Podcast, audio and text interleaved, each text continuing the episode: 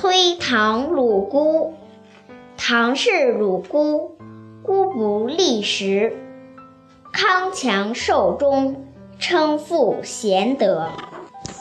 唐朝有个叫山南西道节度使，名叫崔管，是河北柏林人。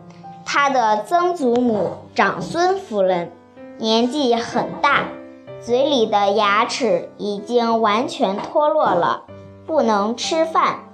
崔管的祖母唐夫人每天先梳好了头，洗好了手，到堂前拜见婆婆，再上堂来给婆婆吃着自己的奶，日复一日。从来没有间断过。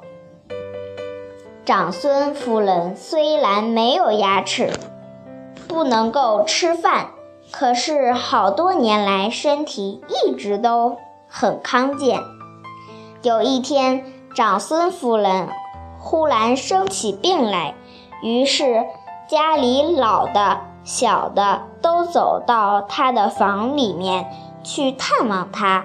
他就对大家说：“媳妇对我这么孝顺，孝顺，我没有什么可以报答他的恩德。